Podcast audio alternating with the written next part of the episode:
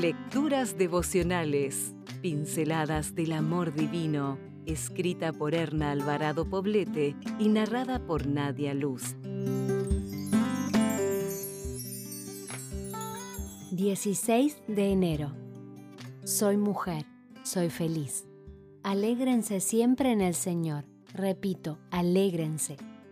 Filipenses 4:4 Algunos aseguran que la felicidad es un arte que se puede cultivar. Otros afirman que es un estado emocional que desarrollamos como un hábito.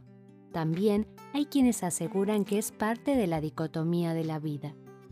Es decir, que para ser feliz es necesario conocer la tristeza. No importa de qué lado nos pongamos, lo cierto es que el pedido de Dios al respecto es, estad siempre gozosos. Pero, ¿cómo lograrlo siendo que vivimos en un mundo de dolor y sufrimiento? ¿Es acaso un pedido imposible? Por supuesto que los pedidos de Dios no son imposibles. Por naturaleza, los seres humanos tenemos tendencia a evitar el dolor y el sufrimiento. La máxima de la vida es encontrar la felicidad, y los caminos para encontrarla son inimaginables. La felicidad del mundo basada en el principio del placer genera un desgaste emocional y físico, en ocasiones con graves consecuencias. Sin embargo, el gozo que Dios nos ofrece es mucho más sencillo, es de dentro hacia afuera y no está sujeto a nada de lo que ocurre a nuestro alrededor.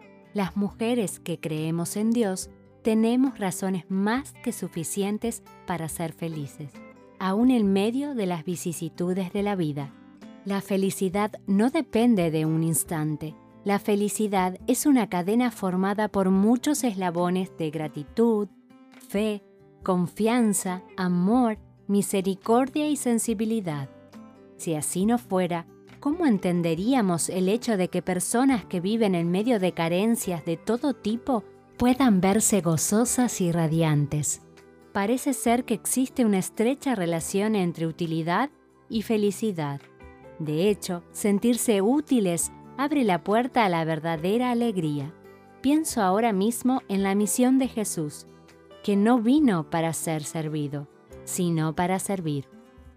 Amiga, ¿por qué no empezar hoy? Considera en tu bitácora del día un acto de servicio no solo ayudarás a alguien, sino que también te ayudarás a ti misma.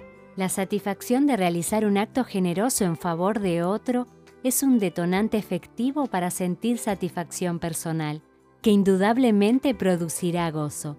Como dijo Teresa de Calcuta, el servicio más grande que podemos hacer a alguien es conducirlo para que conozca a Jesús, para que lo escuche y lo siga porque solo Jesús puede satisfacer la sed de felicidad del corazón humano, para la que hemos sido creados.